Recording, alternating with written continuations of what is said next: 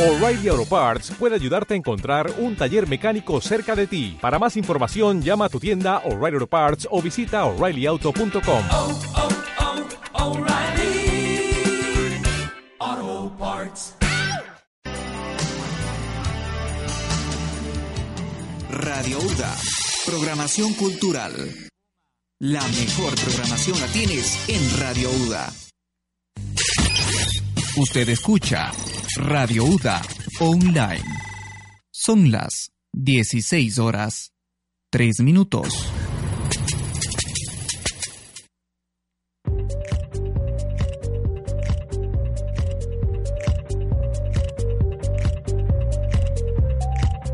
Hoy, hoy, hoy, prepárate para una barra libre de entretenimiento, información y mucha diversión. Con la conducción de Luis Pazmiño y Belén Navarrete. Aquí está Barra Libre.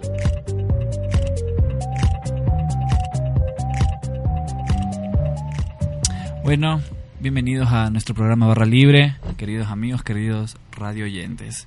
El día de hoy traemos un tema, un tema súper controversial, ya que el primero de diciembre, ayer, eh, fue el Día Mundial del SIDA, del VIH, entonces eh, estaremos tratando este tema.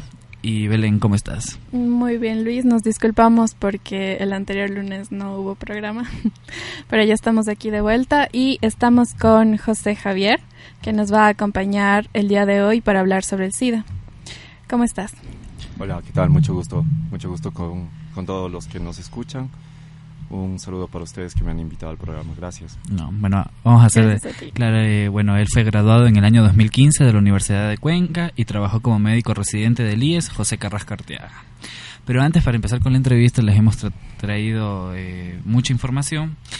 El Día Mundial de la Lucha contra el SIDA. El Día Mundial se conmemora el primero de diciembre de cada año y se dedica a dar a conocer los avances contra la pandemia de VIH-Sida, causada por la extensión de la infección del VIH. El lema de este año del Día Mundial del SIDA es Las comunidades marcan la diferencia. Se conmemoró por primera vez el primero de diciembre de 1988. Se eligió esta fecha por cuestiones de impacto mediático. Desde entonces, el SIDA ha matado a más de 25 de millones de personas en el planeta, lo que hace una de las epidemias más destructivas registradas en la historia. A pesar de que existe un mayor acceso y se ha mejorado el tratamiento anti- antirretroviral y el cuidado médico en muchas regiones del mundo. La epidemia del SIDA costó 3,1 millones, entre 2,8 y 3,6 millones de vidas, solo en el 2005 de las cuales el 0,57 millones eran niños. Realmente son cifras. Son cifras asustarte. alarmantes. Eh, en la Cumbre Mundial del- de, de Ministros de Salud de 1988, dentro de los programas para la prevención del SIDA, se declaró en 1988 como el año de la comunicación y la cooperación sobre el SIDA. La Organización Mundial de la Salud propuso que el primero de diciembre se declare Día Mundial del SIDA. La propuesta tuvo el apoyo de la Asamblea Mundial de la Salud y de la Asamblea General de las Naciones Unidas. Desde entonces ha, seguido la iniciativa gobiernos, organizaciones internacionales y caridades de todo el planeta. Eh, eh, el lazo rojo es símbolo internacional de la lucha contra el SIDA. Y bueno, para agregar un poco más de datos, les trajimos datos estadísticos de lo que es Ecuador eh, del- en el 2017 y 2018. Prácticamente ha aumentado un 15% entre el un año y el otro. La mayoría de diagnósticos se concentran en, en el Guayas y en, la, y en Pichincha, según la información del Ministerio de Salud. En el 2017 se reportaron 3.533 diagnósticos, mientras que en el 2018 hubo 4.071 diagnósticos sobre la infección del VIH. Son cifras realmente para asustarse. Y bueno, como siempre, les traemos un tráiler y es justamente una película relacionada con el tema. Se llama El Club de los Desahuciados o Dalla- Dallas Buyers Club. Y que prácticamente relata la vida de, Ruth- de Ron Woodruff. Es basada en hechos reales. Eh, esta persona fue diagnosticada con, con el SIDA y le dieron 30 días de vida, ¿no? Sí, 30 días de vida. Eh, bueno, fue un- eh, Ron fue un electricista, más o menos eh, la película está ambientada en los años 80 y aquí está el tráiler.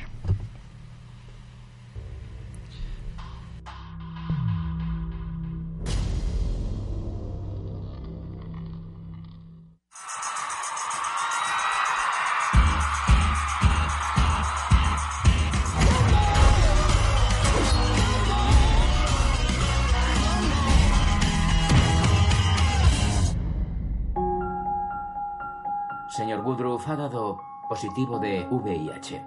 ¿Alguna vez ha tomado drogas intravenosas o ha mantenido alguna relación homosexual? ¿Homo? ¿Homo? ¿Ha dicho homosexual? Esos putos análisis no son míos. Señor Woodruff, estimamos que le quedan unos 30 días. Les daré una noticia. No hay nada que pueda matar a Ron Woodruff en 30 días. Sé que hay medicinas que solo sacan como prueba y sé que en este hospital las tienen. Los necesito. Esto no funciona así, señor Woodruff. ¿A dónde va? Tienen buenas medicinas en México, mejor que las que puedes conseguir aquí en Estados Unidos.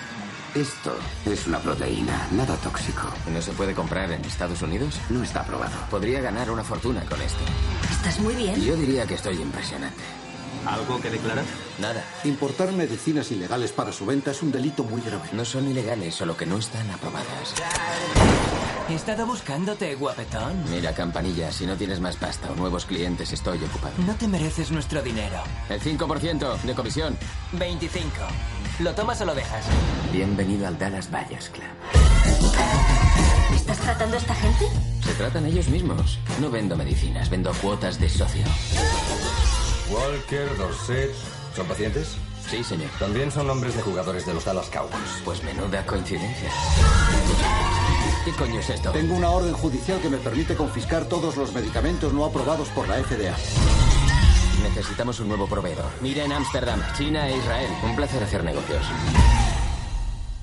¿Qué hacemos aquí? Un buen restaurante, una mujer guapa. Casi me siento humano, otra vez.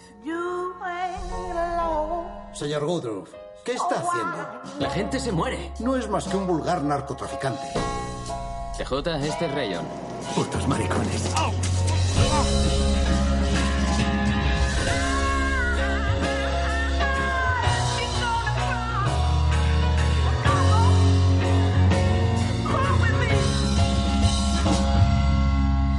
Solo tenemos una vida.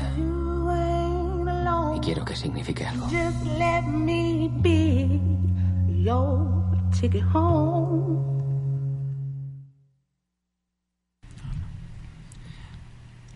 Bueno, realmente les recomiendo la película, yo ya me la vi y es súper recomendable. Si no estoy mal, Jared Leto ganó un premio Oscar por esta Y película. fue nominada seis veces la película en sí al Oscar y también fue eh, aplaudida con, con comentarios positivos respecto a la historia tan real y cruda que, que presentó.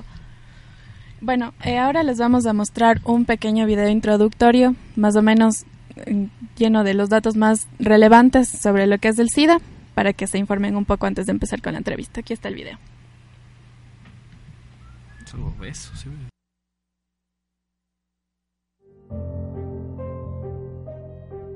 El 1 de diciembre de cada año se conmemora el Día Mundial de la Lucha contra el VIH, el virus de la inmunodeficiencia humana, mismo que afecta a las células del sistema inmunitario, encargadas de protegernos de las enfermedades. El VIH continúa siendo uno de los mayores problemas para la salud pública mundial.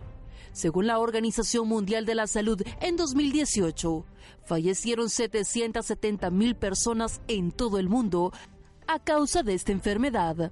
Una cosa sí es cierta, el tratamiento no cura la infección, pero logra que el virus se multiplique lentamente. El VIH se transmite a través del intercambio de determinados líquidos corporales de la persona infectada, como sangre, la leche materna, el semen o las secreciones vaginales. Es necesario hacer de conocimiento público que no es posible infectarse en situaciones cotidianas, como besos, abrazos, apretones de mano o por el hecho de compartir vasos, cubiertos, agua, inclusive alimentos. Hay algunos comportamientos que aumentan el riesgo de que una persona contraiga el VIH. Por ejemplo, tener relaciones sexuales anales o vaginales sin preservativo, padecer de otra infección de transmisión sexual ya sea sífilis, herpes, clamidiasis, gonorrea o vaginosis bacteriana. Compartir agujas, jeringas, máquinas de afeitar, piercings, agujas para tatuar u otro material infectivo contaminado para consumir drogas inyectables, entre otros casos, por transmisión de madre a hijo. Un ejemplo de ello las mujeres embarazadas con VIH, ya que se lo pueden transmitir al bebé durante el proceso de gestación, en el momento del parto o durante la lactancia. Recibir inyecciones, transfusiones sanguíneas o trasplantes de tejidos sin garantías de seguridad, o ser objeto de procedimientos médicos que entrañen cortes o perforaciones con instrumental no esterilizado, pincharse accidentalmente con una aguja, lesión que afecta en particular al personal de salud. En la mayoría de las personas, los anticuerpos contra el VIH aparecen a los 28 días de la fecha en que se contrajo la infección y por tanto no se puede detectar antes. La práctica más correcta es realizar una prueba de detección a todas las personas que hayan dado positivo en una primera prueba diagnóstica antes de atenderlos y de ser tratados. Esto con el fin de descartar que los resultados sean incorrectos o se haya proporcionado una información equivocada. Se aconseja a toda persona expuesta a cualquiera de los factores de riesgo someterse a pruebas de detección del VIH y a otras de infección de transmisión sexual. Una persona puede reducir el riesgo de infección del VIH limitando su exposición a los factores de riesgo. Ejemplo de ello, utilizando correctamente el preservativo desde el inicio hasta el final de la relación vaginal o anal, evitando compartir instrumentos cortantes o punzantes, como los utilizados en tatuajes, aritos que no estén esterilizados o jeringas usadas para drogas endovenosas, Respecto al tratamiento, es posible inhibir el VIH mediante la combinación de fármacos antirretrovíricos que se encargan de detener la multiplicación del virus, reconstruir las defensas dañadas, disminuir la posibilidad de desarrollar enfermedades. Hágase usted la prueba del VIH, por lo menos una vez al año. José Álvarez, para HCH Noticias, Alejandra Navarro. Bueno, espero que les haya servido mucho este video, más que todo para tener claro una idea y para estar más informados sobre el tema que vamos a tratar el día de hoy. Belén, ¿con qué preguntas empezamos para la entrevista? Eh, bueno, más o menos como para ir introduciendo, eh, ¿podrías explicarnos más o menos de qué trata la infección por el VIH? Claro. Bueno, mira, el VIH, como sus siglas mismo lo dicen, ¿no? es un virus de inmunodeficiencia adquirida, inmunodeficiencia humana adquirida.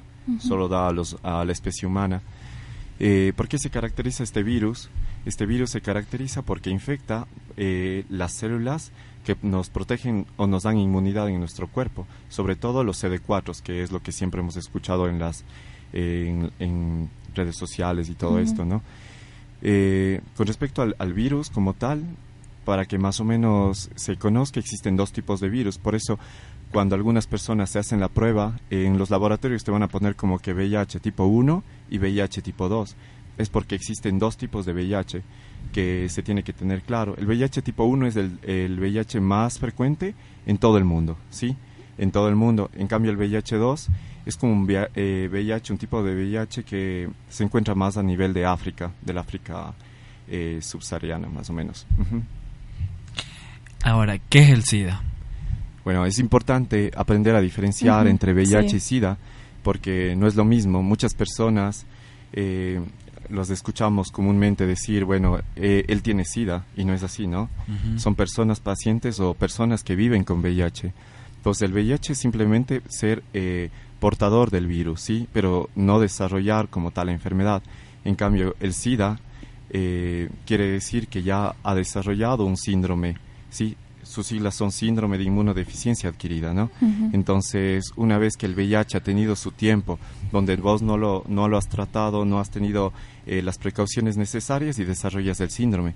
Y el síndrome ya se caracteriza porque la respuesta inmune, nuestra, nuestra inmunidad, las defensas de nuestro cuerpo están demasiado bajas que ya no pueden pelear contra las infecciones oportunistas, ¿sí? contra infecciones que a una persona con sus defensas normales no les van a atacar. En cambio, ellos sí les, les atacan. O sea, por ejemplo, una, una simple gripe para una persona que tiene ya el síndrome es mucho más grave. Claro, una simple gripe puede llegar a, a matarles. Y hay muchas infecciones, como te digo, que, que podemos nosotros ya tenerlas, ¿no? Por el simple hecho de haber estado expuestos yo que sé, a, un gato tener toxoplasmosis. Lo más probable es que si nos hacemos una prueba en este momento los tres, dos de los tres ya tengamos una toxoplasmosis en nuestro cuerpo, ¿sí? Pero desarrollarlo no lo vamos a desarrollar porque nuestras defensas han logrado contrarrestar la infección. En cambio, una persona con, con, con SIDA, eh, estas defensas pierden la batalla y estas infecciones que están en nuestro cuerpo ya desde pequeños comienzan a atacar, comienzan a hacer de las suyas. ¿Y en el cuerpo humano dónde se encuentra, digamos, el virus? ¿En qué parte está? Bueno, más o menos para tener en claro, el virus, eh, el virus se encuentra sobre todo en secreciones, ¿no? Secreciones puede ser la sangre, eh, secreciones vaginales, secreciones eh, en el semen, ¿sí? Por eso es que es de transmisión sexual. En menor medida también se encuentra en, la secreción salival, ¿sí? En, mm. en, poca cantidad. Y también se encuentra en la leche materna. Mm. O sea, una madre que tenga SIDA, digamos, y si está lactando, es muy probable que la hija también se vaya a contagiar. Sí, mira, ese es algo muy, muy, eh, muy polémico, ¿no? Porque en países desarrollados la lactancia materna en personas que tienen ya VIH eh, está contraindicado para sus bebés. Madres con VIH no pueden dar de lactar a sus hijos si sus hijos son seronegativos, ¿sí? Pero en países subdesarrollados, sobre todo en África, donde el único alimento de esos bebés es la leche materna, es imposible que tú le puedas decir a la madre no le dé de lactar, ¿me entiendes? Entonces depende depende el, país en el cual estemos hablando, la lactancia está contraindicada o no.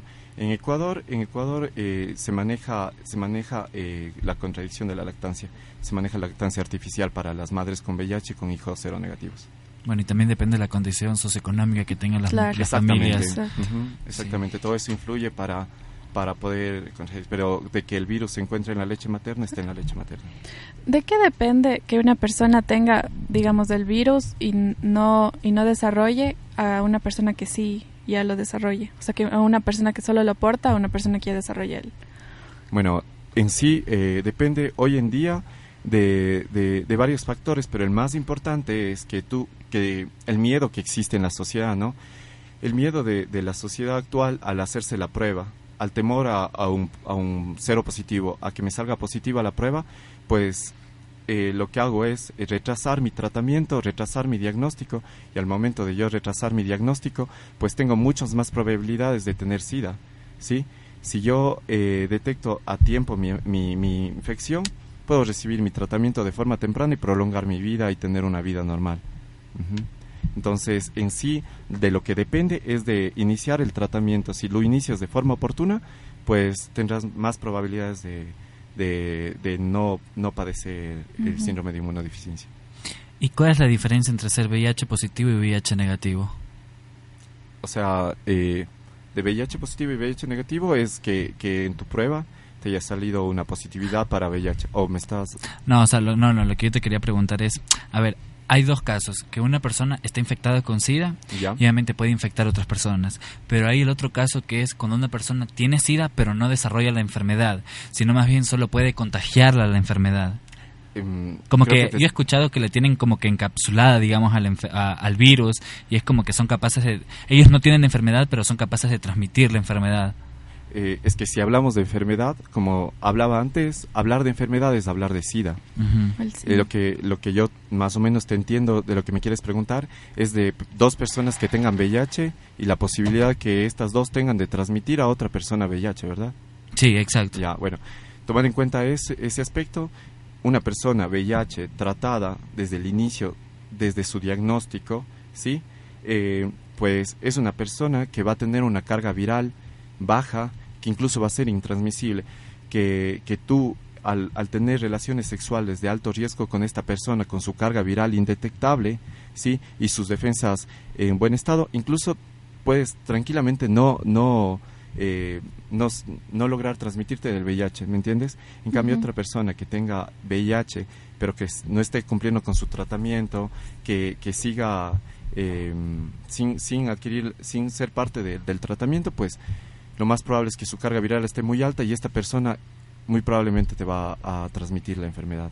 Obviamente si tú practicas, tienes conductas sexuales de alto riesgo, ¿sí? no cualquier conducta sexual va a implicar ya un contagio como tal. ¿Y cuáles son los síntomas, más o menos? Los síntomas del VIH, bueno, mira, el VIH en la gran mayoría de los casos es asintomático. Incluso tú no tienes ningún síntoma tú puedes contagiarte, eh, perdón, transmitir, te transmiten el VIH, ¿sí? Y lo más probable es que, que pases muchos años sin Ah, nada. años. Años. Puede pasar hasta 10 años. Mm. Si tú no te has hecho tus pruebas y todo, puede pasar hasta 10 años donde tú permanezcas sin ningún síntoma, sin nada en tu organismo que te esté demostrando que estés eh, con VIH. Hay ciertas situaciones que se llama la prima infección por VIH, que una vez que tú tienes contacto con el virus y el virus está ya en tu organismo, más o menos a las dos o, o cuatro semanas de, de- de esto, te da como una especie de, de gripe, ¿no? Entonces tú a las dos o cuatro semanas de haber tenido, por ejemplo, una relación sexual de alto riesgo, puedes ¿Qué- comenzar a desarrollar... Perdón, definamos alto riesgo. ¿Qué quieres decir con alto riesgo? Bueno, mira, eh, definir alto riesgo, las relaciones sexuales de alto riesgo hoy en día se definen eh, la- los que más tienen riesgo de, de- de- de ser transmitidos por el virus son aquellos eh, receptivos anales, ¿sí? Receptivos anales. Es por eso que hombres eh, em, teniendo sexos entre hombres, ¿sí? Eh, tienen más, más riesgo de desarrollar porque ser receptivo anal implica es la mayor cantidad de riesgo, más o menos es un 1%, 1.3%. Pero siempre y cuando sin preservativo, sin ningún tipo de protección. Exactamente. Eso, eso es lo, a lo que yo quería llegar. O sea, de alto riesgo implica que tú no tomes las medidas De de eh, utilizar un preservativo, Ajá. utilizar un condón, ¿sí? Y las con- los ciertos riesgos ¿sí? Van desde ser un receptivo anal, ser un receptivo vaginal y por último, lo más bajito es eh, sexo oral. Y también, bueno, por las jeringas, inyecciones, cuando las personas se Claro, sí, justo eso íbamos a Ajá. preguntarte, cómo se transmite también. Bueno, mira, eh, el VIH tiene tres, tres vías de transmisión. La, la sexual es la primera, ¿no? Que es de lo que estamos hablando, de, Ajá. Sí. de tener conductas sexuales eh, de alto riesgo, sin preservativo, ¿sí? Bueno, la, la siguiente es la transmisión eh, por vía sanguínea, ¿sí? Que cada vez va disminuyendo porque el uso de drogas eh, por vía parenteral, por vía venosa, ya no es tan usado. Ah, Hoy en día salen cada vez más drogas que son menos usadas por vía parenteral. Realmente yo eh, en Ecuador no he visto casos de, usuarios de drogas parenterales, usuario- usuarios de drogas venosas, que lo que sí he logrado ver en Europa, en España, que tuve la oportunidad de vivir allá, donde comúnmente al caminar por la calle siempre ves usuarios de drogas de Sí. drogas parenterales, sí, Mm. todo Qué el tiempo. fuerte. Aquí no, no, no se ve eso en las calles, en nuestras calles no se ve eso. Pero es otro medio de contagio, ¿no? Claro. Utilizar jeringuillas usadas por tu compañero y inyectarte tú. Y la última es la vía vertical. La vía vertical quiere decir la vía del parto, del canal del parto, de mujeres Mm. embarazadas que tienen, son VIH positivas hacia sus hijos. Hoy en día esta es la vía que, que mejor se ha, se ha ido controlando con los avances de la medicina, porque mm, no por ser una madre VIH positivo, quiere decir que tu hijo o tu hija vayan a tener también O VIH. sea, en el momento del parto es en el momento en el que se contagia el bebé. Mira, el mayor riesgo del contagio para el bebé es al tercer trimestre del embarazo, o sea, los, los últimos tres meses de embarazo, al momento del parto y en el periodo postparto que ya lo hablamos con la lactancia Claro. materna. Ujú, claro. ¿sí? Entonces, lo que se puede evitar hoy en día es, por eso toda mujer embarazada es obligatorio realizarle una prueba de VIH, VIH. en el Ministerio de Salud Pública de nuestro país, ¿no? Eh, al momento de detectarse un VIH positivo en una mujer embarazada, lo primero que se hace es darle tratamiento antirretroviral para evitar que su hijo, su hija, eh, nazcan también con, con VIH, ¿sí? Mm, y no sé, bueno, si les parece un dato curioso, pero Claro. eh, mira, puede incluso una madre VIH puede tener a su hijo por parto normal, ¿sí? Aparentemente el parto normal es un factor de riesgo para que su guagua desarrolle eh, VIH, pero pueden nacer por parto normal siempre y cuando su, su carga viral, sus virus estén bajos y una buena defensa. Pueden nacer por parto normal su bebé. Pero en Ecuador al menos, eh, paciente con VIH, por lo general es siempre cesárea Cesárea. directa. Mm. Eh, yo te quería hacer una pregunta. Digamos, una madre que tiene VIH, ¿no? Lo más recomendable es que sí, que sí puede ser mamá o que prefe- es preferible decir como que... Mira, ahí está un primer mito que podríamos ir sí. rompiendo. Una madre VIH puede es igual que una madre no VIH, ¿sí? Es lo mismo. Puede ser mamá cuando quiera, el día que quiera, de acuerdo a cómo lo planifique. Tener VIH no quiere decir que, que, Que no puede ser mamá. que- que no puede Claro. ser mamá, ¿no?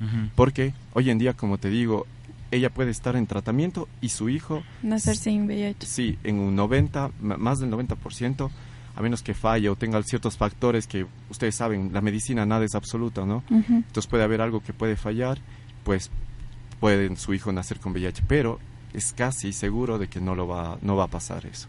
Si si toma los tratamientos como es, cumple con eso, le, le, controlan sus cargas virales y ven que al momento del parto si definen cesárea o parto normal, pero teniendo siempre las medidas de protección, su hijo puede tener. Así que es el primer mito que se debe romper. una persona, una mujer con VIH puede ser mamá cuando quiera, su hijo puede ser cero negativo.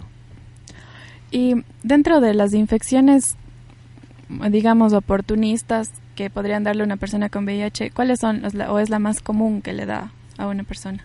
Es que, mm, no sé si recuerdas antes, Belén, que hablábamos que las infecciones oportunistas no dan a la persona con VIH si la persona, la, ah, cuando tienes tú infecciones oportunistas, es SIDA, ¿sí? Una vez que tú tienes una infección oportunista, hablamos ya de SIDA, ¿sí? Entonces, las infecciones oportunistas que dan a los pacientes eh, con SIDA, pues depende la, de la, lo, la respuesta inmunitaria. Los CD4, cuánto esté de carga. Mientras más bajo, infecciones más riesgosas, más peligrosas. Y no solo son las infecciones, a veces nos quedamos o tenemos miedo solo a las infecciones que sí que le puede dar tuberculosis, que le puede dar hongos, cándida, sí, que le puede dar hongos en el cerebro, hongos en donde sea, sí, pero creo que hay algo más allá que también ellos se vuelven más propensos a tener eh, cánceres de todo tipo, sobre todo cánceres cerebrales, cánceres eh, sanguíneos. Bueno, queridos amigos, no se olviden que este, este programa se llama Barra Libre, que es todos los lunes de 4 a 5 de la tarde por Radio Buda. Eh, nos pueden ver y escuchar por Facebook o si no en la página de la U, www.universidaddelosai.com. eh, Radio Buda, ponen en Google ahí. eh, estamos con Javier Zagarra, que es médico general, eh, graduado de la, de la Universidad de Cuenca. Y el día de hoy estamos tratando lo que es el VIH-Sida. Eh, ¿Por qué, Belén? ¿Por qué estamos hablando? Porque el primero de diciembre se conmemora el Día, de, el día Mundial de SIDA, ¿no? Bueno, ahora siguiendo con la entrevista. Es... Oh, podemos de... Tenemos un video, antes de, que te olvides, tenemos un video de un experimento social que vamos a ponerle primero y luego lo vamos a comentar. eh, aquí está el video.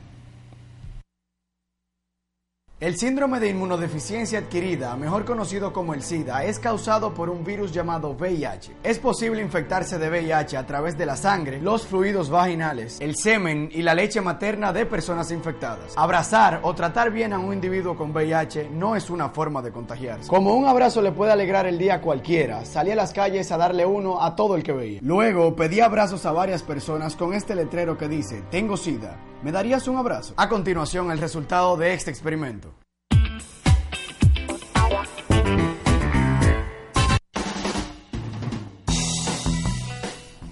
¿Me darías un abrazo?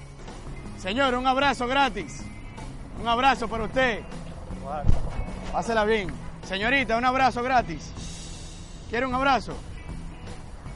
Pásela bien. Un abrazo para usted, mi hermano. Que me cuida. Igual, hermano. El dominicano le gusta tanto pedir que un abrazo. Bien, un abrazo, hermano. un abrazo gratis para la señora. un abrazo gratis. Porque sí, no necesita razón. Pase buen día. Un abrazo, hombre, no le cuesta nada. Un abrazo.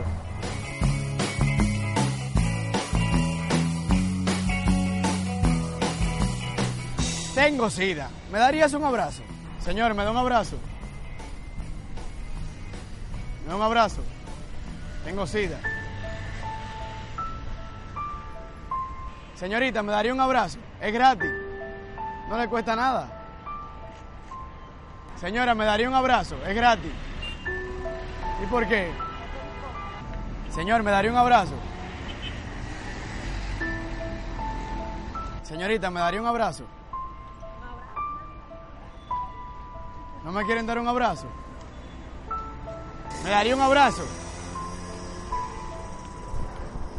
Gracias. Eso es ser ignorante. Claro, gracias. ¿Qué es un abrazo? Un abrazo es una muestra de amor. Un abrazo puede consolar a cualquier persona, un amigo, un familiar o incluso un desconocido que esté pasando por un mal día. El ser humano es un ente social. Por lo tanto, necesita el afecto de otros. Un abrazo no es la cura del SIDA, pero sí es la sanación a la indiferencia en nuestra sociedad. Pausa este video.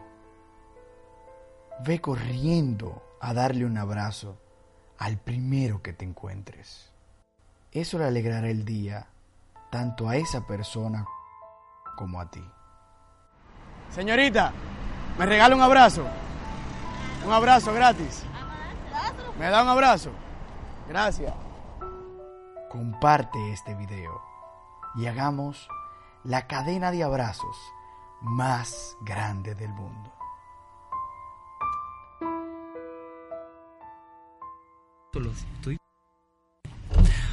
Bueno, eh, como pudieron ver el video, re- realmente es súper impactante. Cómo las personas se niegan a darle una- un abrazo, un simple abrazo que no te vas a contaminar, que no te va a infectar ni nada por el estilo, a, a una persona. Y como dice en el video, realmente un abrazo cambia muchas vidas, cambia la autoestima de las personas y hay que romper ese mito de que el VIH es una enfermedad, que por un abrazo, por un beso, que te dé o te dé la mano se puede con- se me puedo contagiar. Y esto se da mucho por la ignorancia de la gente, porque no se informa, porque no sabe realmente cuáles son las formas de contagio y piensa que por un abrazo, que por tocarle la mano ya voy a tener VIH. Entonces no, no, no es así. ¿Tú qué opinas, Javi, al respecto? Bueno, hablando de esto de mitos igual, para ir rompiendo más mitos sobre el VIH, pues mira, hoy en día eh, existe una medicación que, sobre todo, bueno, a, a personas de alto riesgo, como hablábamos antes, siempre hay eh, homosexuales, trabajadoras sexuales, siempre son personas que tienen alto riesgo de, de, de se- ser transmitidas por el VIH, ¿sí? De, de Ser vulnerables, digamos, a Son vulnerables al- a la transmisión. Entonces, ¿qué, qué, qué es lo que se ha logrado hoy en día? Hoy en día, eh, no sé si han escuchado el PrEP. Ah, sí, que son medicamentos. Sí, sí, he escuchado, sí, del PrEP. Yo no- no tengo idea. Sí, sí. Mira, bueno, pero el, PrEP, explícanos. el, PrEP, el PrEP todavía no se ha llegado a utilizar en Ecuador. Sería muy interesante que, que ya lo lleguen a utilizar en países, obviamente en Europa, en Estados Unidos ya lo utilizan. Eh, personas que, que, que tengan riesgo, como, como les decía, lo- mm, para- trabajadoras sexuales, homosexuales, incluso cualquier persona que, que se sienta eh, en la necesidad de querer tomar PrEP. El PrEP no es más que tomar uh, un antirretroviral, es como tener un anticonceptivo, ¿sí? Ujú. Pero en- eh, lo que hace, en vez de evitar que te quedes embarazada, lo que hace es evitar que, que, que te llegues a contagiar de VIH. Ujú. ¿Y es 100% comprobado, 100% recomendable? Como te tiene- digo, o sea, en medicina nada es 100%, Nada, sí. pero su seguridad es muy alta. Al tener más del 90% de seguridad, Ah, ya te- sí, Sí, ya sí es. es casi lo mismo que se utiliza cuando te expones al virus y tienes que tomar profilaxis. Entonces es similar. Ujú. ¿Y son caros los medicamentos? ¿Son más o menos tiene...? Bueno, en los ministerios de sanidad de, de otros países los, los implementan ya en su en su en su lista de medicamentos Mm, que, son usados. Sí, exacto. Tú puedes ir a la consulta, decir, bueno, yo quiero tomar PrEP porque me siento, eh, soy una persona que tiene alto riesgo, tengo una vida sexual activa, no tengo una pareja estable, eh, mantengo relaciones con las personas o, situaciones así y te lo pueden, te lo dan porque es un derecho. Ujú. Aquí, bueno, todavía no. Mm, no mm, realmente no dispongo de la información necesaria como si se vendiera en una farmacia aquí no no no lo sé la verdad. A ver eso es el primer mito que podríamos ir rompiendo. Segundo eh, siempre hablan de, de bueno soy eh, una pareja que es VIH perdón un, un individuo VIH positivo cierto puede o no puede tener pareja que sea VIH negativo por el temor a que se contagie Claro. pues eso eh, también es otro mito que se debe romper. Hay muchas parejas donde eh, el uno es eh, cero positivo y ella o él pueden ser cero negativos, ¿sí? Y no necesariamente implica que se vayan a contagiar, siempre y cuando se tome todas las medidas de seguridad previas. Uno, que el, el- aquel que tenga VIH positivo esté tomando su tratamiento antirretroviral, que tenga una carga de virus que sea indetectable, como para que no pueda transmitirle a su pareja. Aparte, la práctica sexual que no, no, no, exponga un riesgo, sino sea con el uso de preservativo. Y por último, que su pareja, que es cero negativa, esté tomando el PrEP que les comenté previamente. Claro. Ya, es, esa es una práctica segura. Y así habrán muchas parejas donde no necesariamente eh, puedes llegar a, te pueden llegar a transmitir VIH siendo cero negativo. Y justo de rato creo que eh, mencionaste la profilaxis. Eh, ¿En qué consiste la, la profilaxis post-exposición? Bueno, mira, la profilaxis post-exposición, em, hoy en día, eso sí se lo maneja mucho en Ecuador, se lo ha manejado muy bien. Em, la profilaxis post-exposición implica que una persona que tiene un contacto, una exposición con alguien VIH positivo, eh, puede ser en una práctica sexual o una violación, toda mujer que llega a nuestro Ministerio de Salud a emergencia, eh, asimilando que fue violada, o un hombre igual violado, porque hoy en día no solo se llama mujeres. Entonces, está en la obligación del médico que atiende a ese paciente darle tratamiento post-exposición. Eh, el tratamiento post-exposición consiste en tomar, de acuerdo al riesgo, si es un riesgo sexual, consiste en tomar eh, tres pastillas que vienen en una sola, o sea, tres eh, principios activos que vienen en una sola pastilla. Te lo puedes tomar día a día a día, cada día, por un periodo de un mes. Y con eso, tomando al, entre las 24 y 48 horas desde que tú tuviste tu contacto de riesgo, pues también previenes la transmisión por VIH. Esa es una, ¿no? De ahí, en mi profesión, los médicos eh, estamos siempre expuestos a fluidos.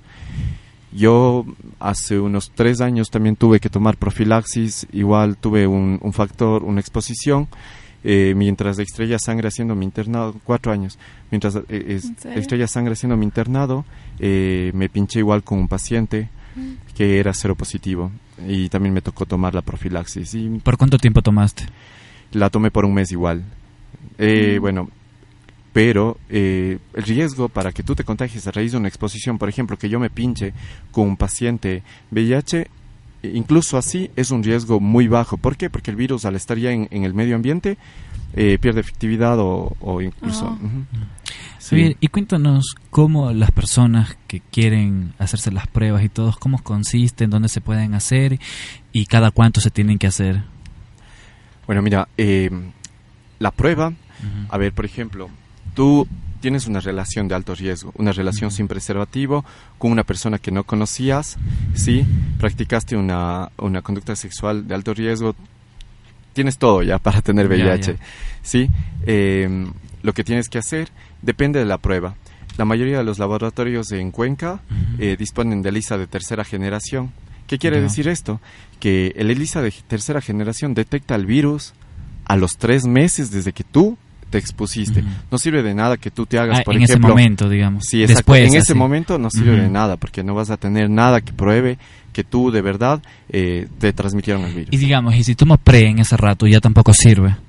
No, claro que sirve. Sí el, sirve. el PrEP no, la, la profilaxis post-exposición. Ah, sí, sí, el PrEP no. El PrEP es una sola pastilla, ah, pero no. El, la profilaxis post-exposición sí. Ya.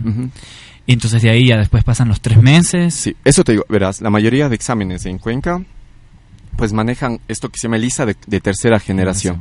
Ya, y eso detectan anticuerpos, pero a partir de los tres meses. Entonces tú tienes que esperar tres meses. Que, que, obviamente estás en, eh, intranquilo, ¿no? Claro. Esperando en eso de no saber si, si de verdad tienes o no. Sí, exacto, una tortura. ¿Y recomendarías no tener por esos tres meses ni algún tipo de relación sexual? ni Obviamente, obviamente lo recomendable sería no hacerlo, ¿no? Porque vas a seguir, si de verdad eh, resultaste eh, que te transmitieron, pues vas a, comenzar a, transmitir a más personas, ¿no? Pero bueno, no. Disculpa que te, claro, te, cortes, sí, pero creo que es muy importante esto de las pruebas, que para las personas sea, digamos, verás, yo digamos, ya tuviste la relación sexual, tienes que esperar los tres meses, pero eso no quiere decir que tú ya estés con la enfermedad. No, es que hablamos de enfermedad, como te decía, cuando pase 8 o 10 años. Cuando 8 o 10. perdón, oh, el eh, la infección, perdón. No, ya probablemente puedes estar ya con infección. Sí, puede estar ya el virus en tu organismo. Pero ahora, lo, ahora la, ya vamos unos 3 años, 4 años, cuatro años más o menos, que salió ya el ELISA de cuarta generación. El ELISA de cuarta generación es increíble porque te permite ya detectar el virus a las dos semanas del contagio. Sí, Ah, aunque lo seguro, lo seguro es hacerte al mes del contagio. Pero bueno, se ha quitado dos meses ya de, Claro. de intranquilidad, de, de- claro, de incertidumbre también. Ahora, el ELISA de cuarta generación no lo hacen en cualquier laboratorio. Realmente no sé qué, qué laboratorios en Cuenca disponen de ELISA de cuarta generación. Eh, conozco ya tres que lo hacen. Puedes decir los nombres. Claro, eh, el Hospital del Seguro dispone ya un, un equipo de ELISA de cuarta generación. Ya. El Hospital de Solca eh, también dispone un ELISA de cuarta generación. Y si no estoy mal, el Vicente Corral también ya adquirió un equipo de ELISA de cuarta generación. Y- Y, la Cruz Roja me parece que también. Y para una persona que, digamos, no tenga acceso al seguro o al Vicente Corral, ¿sabes más o menos qué precio tiene Mira, eh, la prueba? Esperemos, esperemos, esperemos que vayamos avanzando cada vez más y que ya se vaya adquiriendo en, en España, en Europa. eh, tú puedes ir a la farmacia y como una prueba de embarazo Ah. pedir una prueba rápida eh, ¿En de, de, bella- de Oh. sangre. Sí, que y son de cuarta generación. Y son Así- 100% fiables. O sea, nada es 100% Ya, fiable en medicina, 90. pero es un 90 y, un 98% fiable. El piano como El que piano. ya. Y- Es un 98% fiable. Que si una prueba te sale negativa, es muy seguro que no lo vas a tener. Y la prueba que decías de tercera generación, ¿en dónde, en qué hospital? En todos. En todos los hospitales Todos aquí los de Cuenca. hospitales tienen ELISA de de tercera de los ¿Y generación. sabes más o menos igual qué precio tiene? De precios no, no, no, No. estoy muy consciente, pero hoy en día el Ministerio de Salud, si tú te acercas a cualquier centro de salud, eh, planificación familiar, eh, mujeres embarazadas o enfermedades de transmisión sexual son prioritarios. Entonces, si tú te acercas y solo eh, te acercas a decir, que quieres una prueba de Ujú. VIH, no te pueden hacer esperar, no te pueden decir necesitas un turno para esto, no. Tú puedes llegar y te pueden llenar el formulario y puedes ir a un laboratorio y, y Ah. te pueden realizar la, la prueba. Muy importante esa información, Sí, así la que, verdad, y sí. la prueba es La gratuita. Claro que la mayoría de los centros de salud disponen de la lista de tercera generación, donde tú tienes que estar consciente que tienes un periodo de ventana, se llama, un periodo de tres meses donde, donde es pro- posible que te salga negativo cuando en realidad de verdad sí tengas, ¿me entiendes? Entonces por eso es importante tomar en cuenta esto. ¿Y consideras que nuestro país está preparado para afrontar este tipo de, de virus, de enfermedad, con todos los medicamentos y todo? Mm, creo que aún le falta a Ecuador. Sí. Eh, hoy en día hay muchos estudios, muchos medicamentos nuevos que han salido. Eh, es muy interesante lo que se viene con respecto al VIH ya en tratamiento. En, en- en Europa se está manejando eh, ya un tratamiento que, que ha prolongado la vida de los pacientes, más o menos, que ya se han estado haciendo ensayos y todo, y llega a prolongar la vida más o menos más de 30 años. Eh, Wow. cuat- 40, 50 años de, de prolongación de super- supervivencia, sí, incluso más. Pero en Ecuador todavía se está manejando ciertos medicamentos que causan muchos estragos y por eso es que, que las personas a veces tienden a no querer tomar el medicamento y les prueban con otros. Esperemos cada vez lleguen eh, eh, medicamentos que te causen menos efectos adversos y Creo que como cuando se tiene cáncer y las, los efectos secundarios de las quimioterapias y esas cosas. exactamente. Bueno, y siguiendo aquí con la entrevista, eh, quiero mandar un saludo a mi abuelito Luis Alviar, que sé que me está viendo, fiel oyente aquí de nos Radio escucha Boda. porque siempre lee los comentarios Sí. envía. ¿Tú, alguien que quieras mandar un saludo, Belén? A mi mami y a todos mis amigos de Macas. Bueno, yo también a mis amigos de pasaje. ¿Y tú, Javier, alguien que quieras mandar saludos? Mm, bueno, a mi familia y a mi amiga Gaby que seguro me está viendo también. bueno, yo también le mando un saludo a Gaby. bueno, Javier, ahora ya estamos ya por terminar el programa.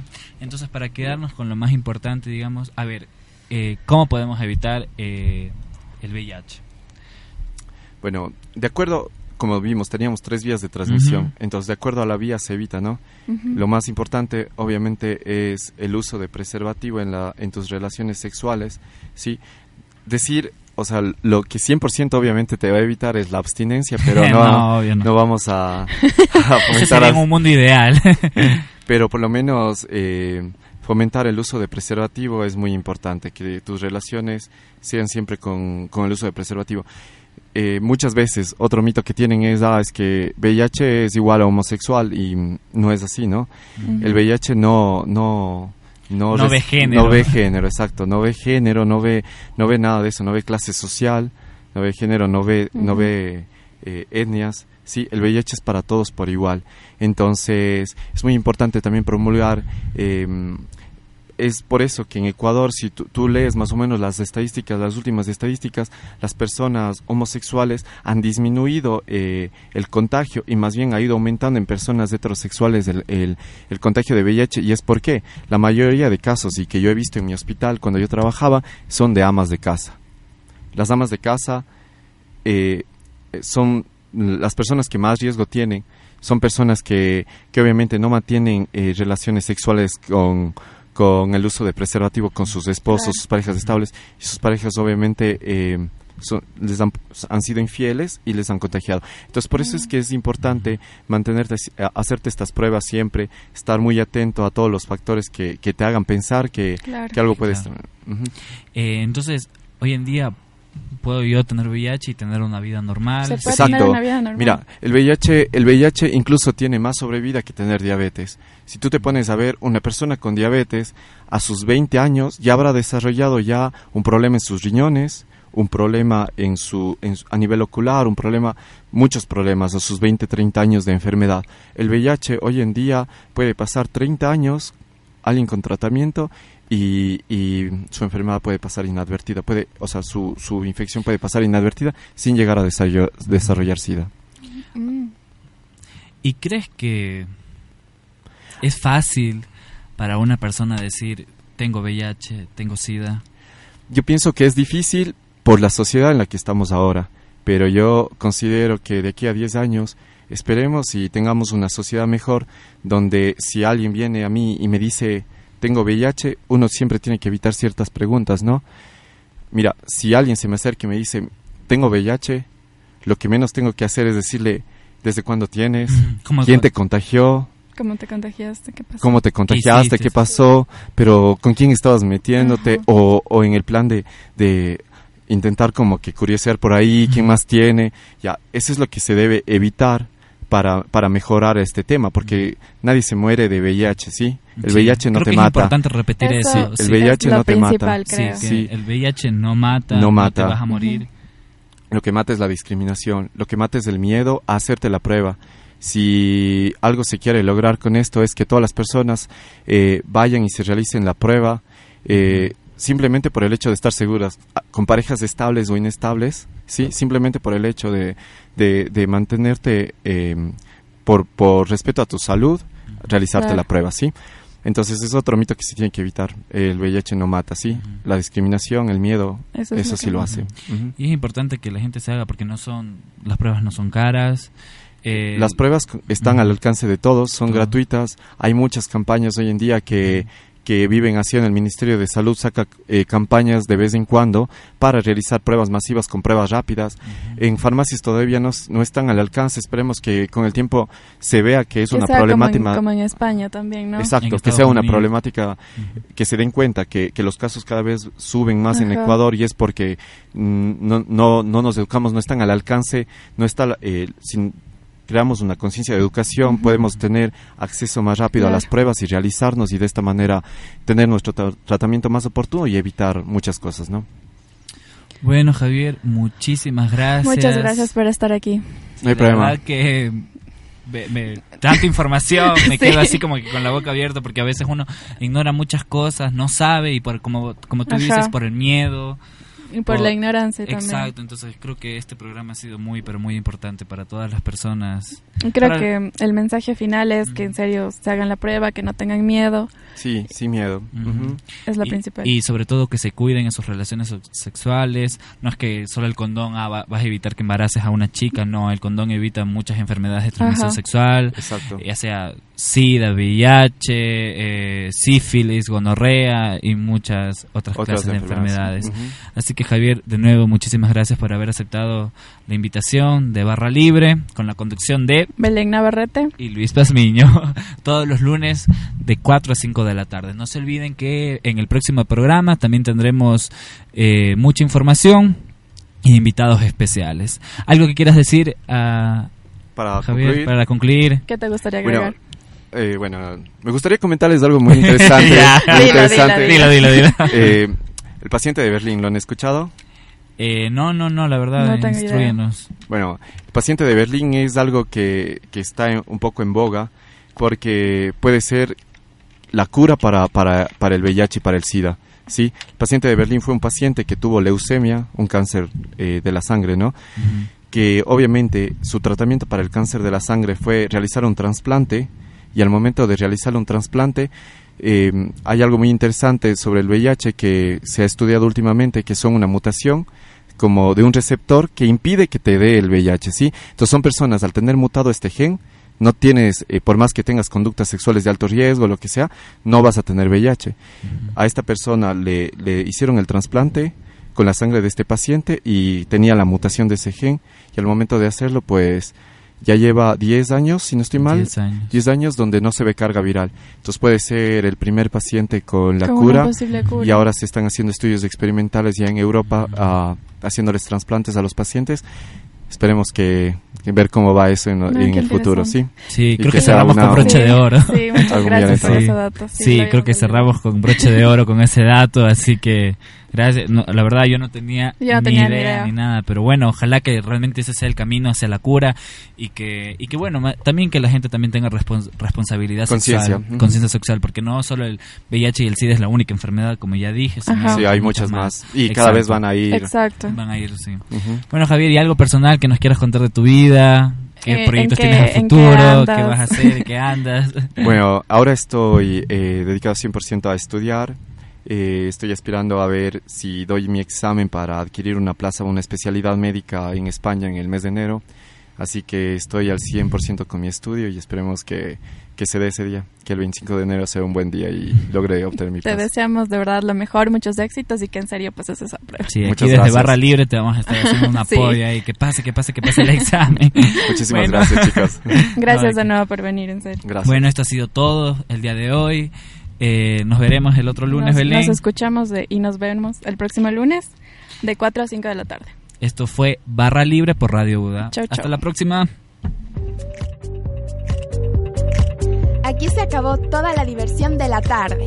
Gracias por acompañarnos y los esperamos el próximo lunes de 4 a 5 de la tarde por Radio UDA. Esto fue Barra Libre. La mejor programación la tienes en Radio UDA. Usted ¿Necesitas ayuda? En O'Reilly Auto Parts te ayudamos. ¿Necesitas algún consejo? Te aconsejamos. Nuestros profesionales en autopartes están siempre disponibles para ayudarte a encontrar lo que necesites. Excelente servicio al cliente es solo una de las ventajas que ofrece O'Reilly Auto Parts. Los profesionales en autopartes. O'Reilly Auto Parts.